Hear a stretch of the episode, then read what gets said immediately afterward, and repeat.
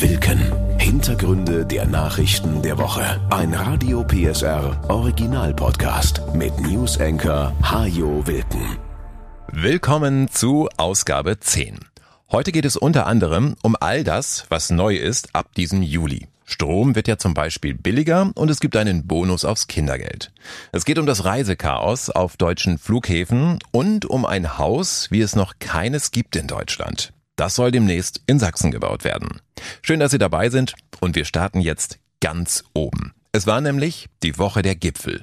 Vom EU-Gipfel ging es zunächst nahtlos über in den G7 und schließlich in den NATO-Gipfel. Viel zu besprechen für die Mächtigen der Welt, ist aber auch viel herausgekommen, zum Beispiel beim Treffen der G7. Nun, zunächst mal die Erkenntnis, dass ein Gipfel vor einer idyllischen Bergkulisse schönere Bilder in die Welt sendet als einer in Hamburg. Dort hatte es beim G20-Gipfel vor fünf Jahren Krawalle und brennende Barrikaden gegeben. Olaf Scholz war damals erster Bürgermeister der Hansestadt. Jetzt ist er Bundeskanzler und hatte auf Schloss Elmau geladen. Die wenigen Demonstranten waren diesmal weit weg. Der Aufwand war allerdings gewaltig. 18.000 Polizisten schoben Dienst. Rund um das Schloss wurden 16 Kilometer Zaun aufgebaut. Tausende Gullideckel wurden versiegelt, die Schüler von 27 Schulen ins Homeoffice geschickt und rund 170 Millionen Euro hat das Treffen gekostet. Herausgekommen ist unter anderem ein Klimaclub, den Olaf Scholz noch in diesem Jahr gründen will. Und zwar mit den Ländern, die beim Klimaschutz vorangehen wollen. Wir sind uns einig, wir brauchen mehr Ehrgeiz, um unsere Klimaziele zu erreichen. Mit dem Klimaclub tragen wir dazu bei, dass wir diese Verpflichtung auch einhalten können. Wir haben das Fundament dafür gelegt, die tragenden Säulen definiert und die nächsten Schritte vereinbart. Das klingt nach viel Gerede, viel Klein-Klein, ja fast schon ein bisschen verzweifelt. Jedenfalls klingt es nicht nach Bazooka oder mit nach Wumms aus der Krise kommen wie zuletzt in der Pandemie. Der Klimaclub soll aber wirklich etwas reißen. Er soll helfen, dass Klimaschutz kein Wettbewerbsnachteil wird, sondern ein Vorteil. Die Mitglieder des Clubs wollen ihre Industrie klimafreundlich umbauen und dafür sorgen, dass die Produktion nicht in Länder abwandert, in denen Klimaschutz kein so großes Thema ist. Funktionieren soll das über gemeinsame Rahmenbedingungen und Handelsabkommen. Clubmitglieder sollen also untereinander gute Geschäfte machen können und wer nicht im Club ist, der muss zum Beispiel Strafzölle auf seine Klimakiller-Produkte zahlen. Weil das keiner will, so die Hoffnung, werden andere Länder nachziehen beim Klimaschutz, um ebenfalls von den exklusiven Vorteilen der Clubmitglieder zu profitieren. Das ist zumindest die Theorie. Ob es in der Praxis funktioniert, wird sich zeigen, wie in jedem anderen Club auch. Eine weitere Erkenntnis von Schloss Elmau ist, der russische Angriff auf die Ukraine wird nicht überall auf der Welt so verurteilt wie bei uns. Das haben Gastländer wie Indien, Senegal oder Südafrika den G7 eindrucksvoll vor Augen geführt. Sie wollen weiter Geschäfte mit Russland machen oder fragen demonstrativ, was dieser Krieg sie überhaupt angeht. Kriege vor der eigenen Haustür haben wir schließlich auch immer wieder, heißt es da. Bei denen war bisher auch selten etwas zu sehen von der vielbeschworenen Solidarität, die der Westen nun mit der Ukraine demonstriert. Es gibt also keine weltweite Allianz gegen Putin und der russische Machthaber kann sein Öl weiter an Indien und andere Länder verkaufen. Aber, so Scholz, was uns vereint, ist das, was unsere gemeinsamen Werte ausmacht. Demokratie, Menschenrechte, Frieden und Freiheit. Das verbindet uns eben miteinander, aber auch mit den Partnerländern. Es sind demokratische Stimmen des globalen Südens und sie sind die richtigen Partner, mit denen wir hier miteinander über die Probleme unserer gemeinsamen Welt gesprochen haben. Die G7 haben Milliarden versprochen, um ärmeren Ländern zu helfen. Denn Millionen Menschen in Afrika zum Beispiel sind zwar viel weiter weg vom Kriegsgeschehen in der Ukraine als wir, sie bekommen die Folgen aber noch dramatischer zu spüren in Form von Hungerkrisen zum Beispiel, weil diese Länder kein Getreide mehr aus der Ukraine bekommen, seit Russland die dortigen Häfen blockiert.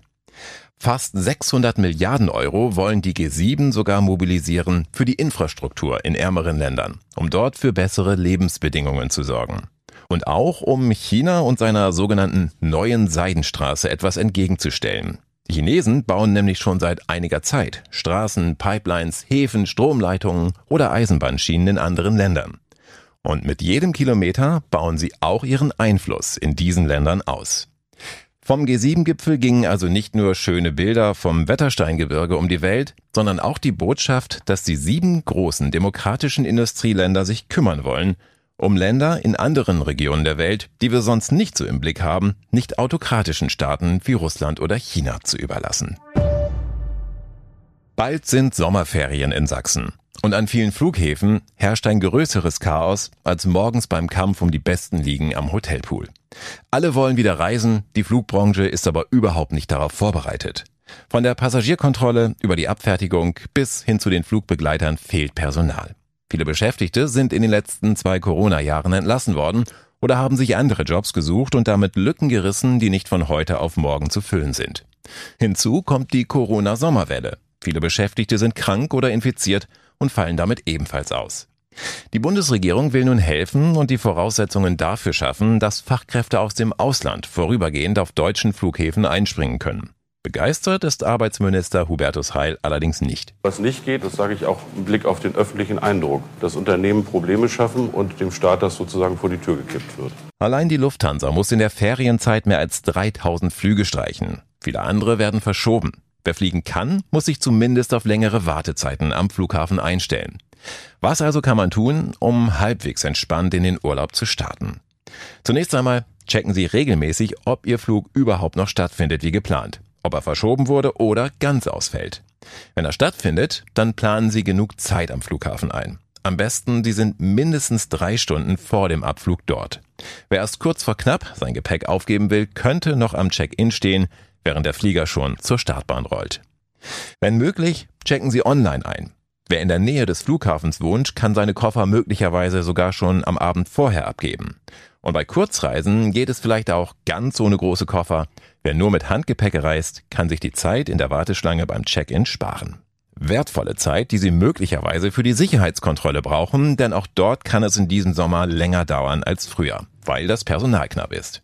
Deshalb gehen Sie nach dem Check-in gleich weiter zur Sicherheitskontrolle. Wenn es dort doch überraschend schnell gehen sollte, bleibt immer noch Zeit für einen gemütlichen Kaffee bis zum Abflug und Gelegenheit, sich im Duty-Free-Shop mit 27 verschiedenen Proben einzudieseln. Besonders ärgerlich ist es natürlich, wenn Ihr Flug gestrichen wird. Dann haben Sie mehrere Möglichkeiten. Sie können das Geld für die Tickets zurückfordern oder sich von der Airline umbuchen lassen. Anspruch auf eine Umbuchung hat man grundsätzlich. Die Airline kann also nicht einfach sagen, Fliegen geht nicht, hier ist Ihr Geld zurück. Es kann unter Umständen aber günstiger sein, sich sein Geld zurückgeben zu lassen und selbst neue Flüge zu buchen, wenn die Ticketpreise gerade günstig sind und man so deutlich billiger an sein Ziel kommt als ursprünglich geplant. Ist das nicht der Fall, bestehen Sie auf eine Umbuchung, schließlich wollen Sie bei all dem Ärger nicht auch noch draufzahlen.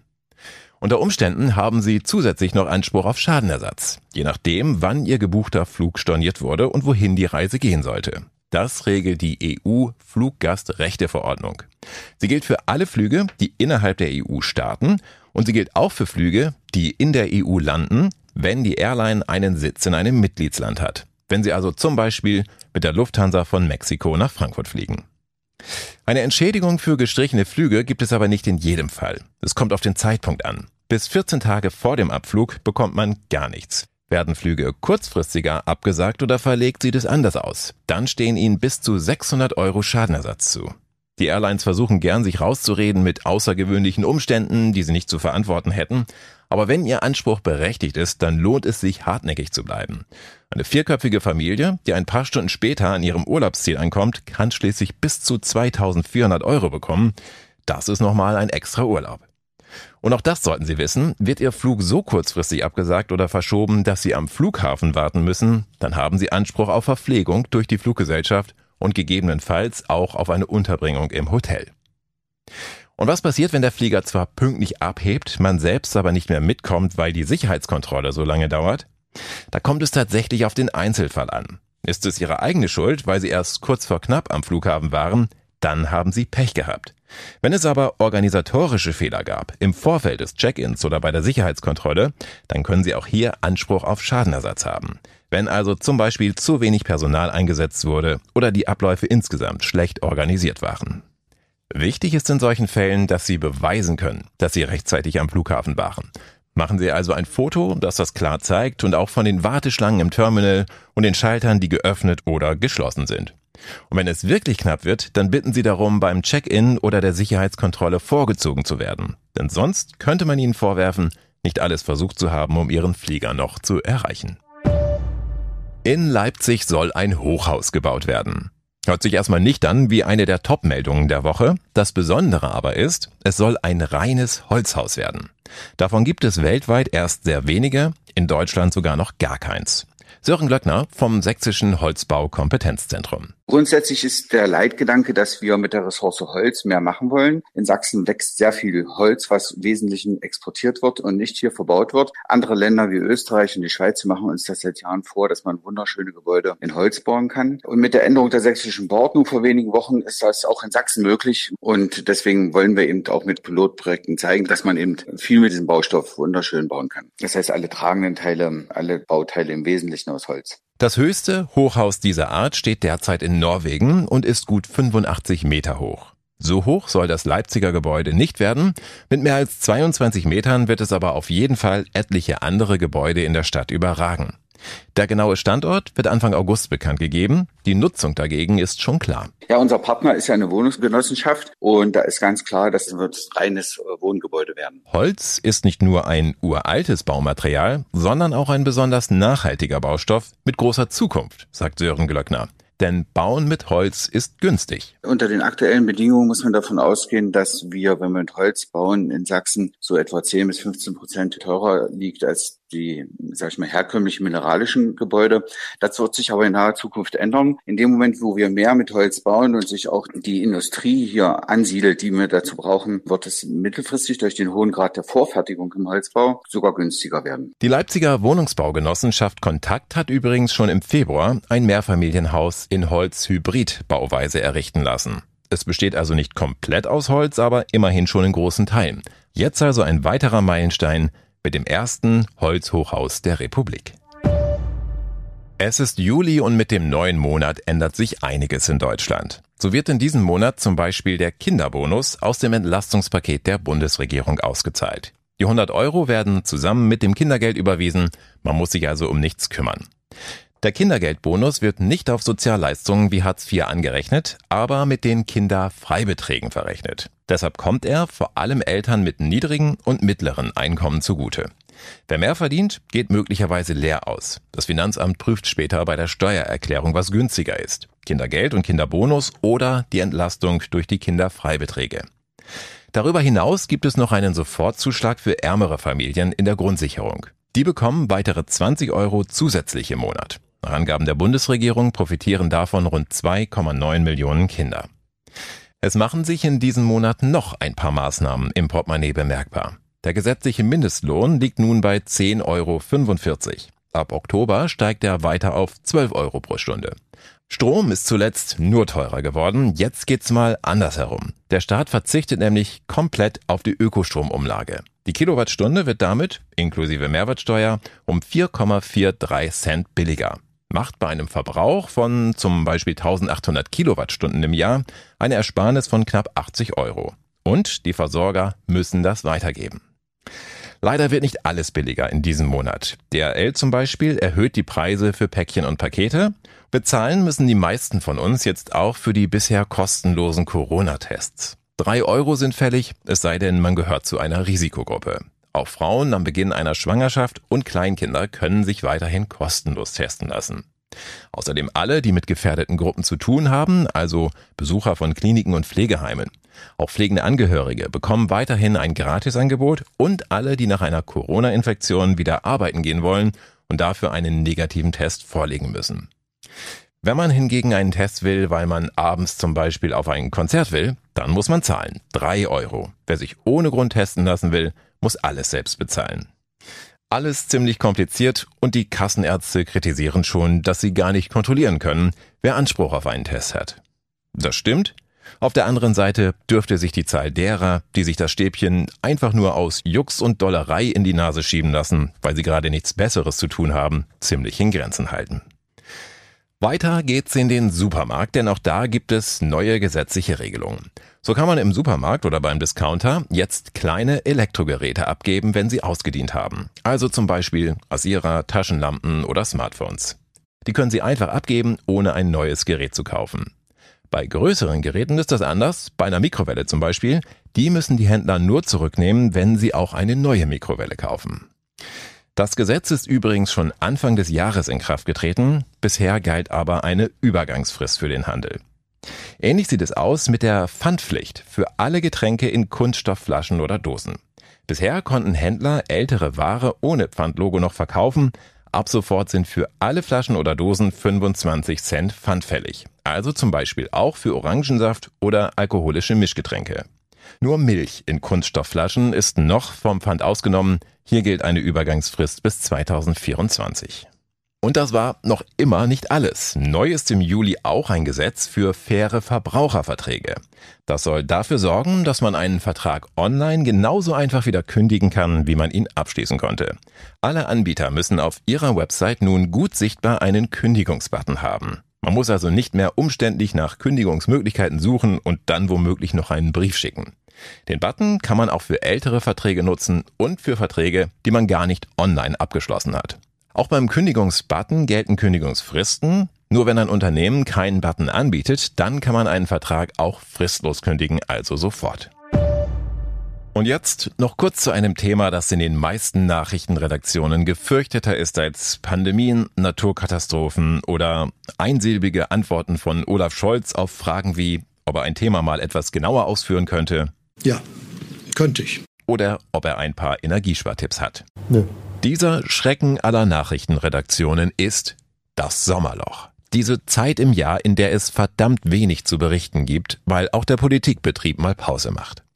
Oft tauchen dann irgendwelche Tiere auf, die tagelang die Schlagzeilen füllen. Der Brillenkeimer Sammy zum Beispiel, Problembär Bruno oder immer wieder natürlich das Ungeheuer von Loch Ness.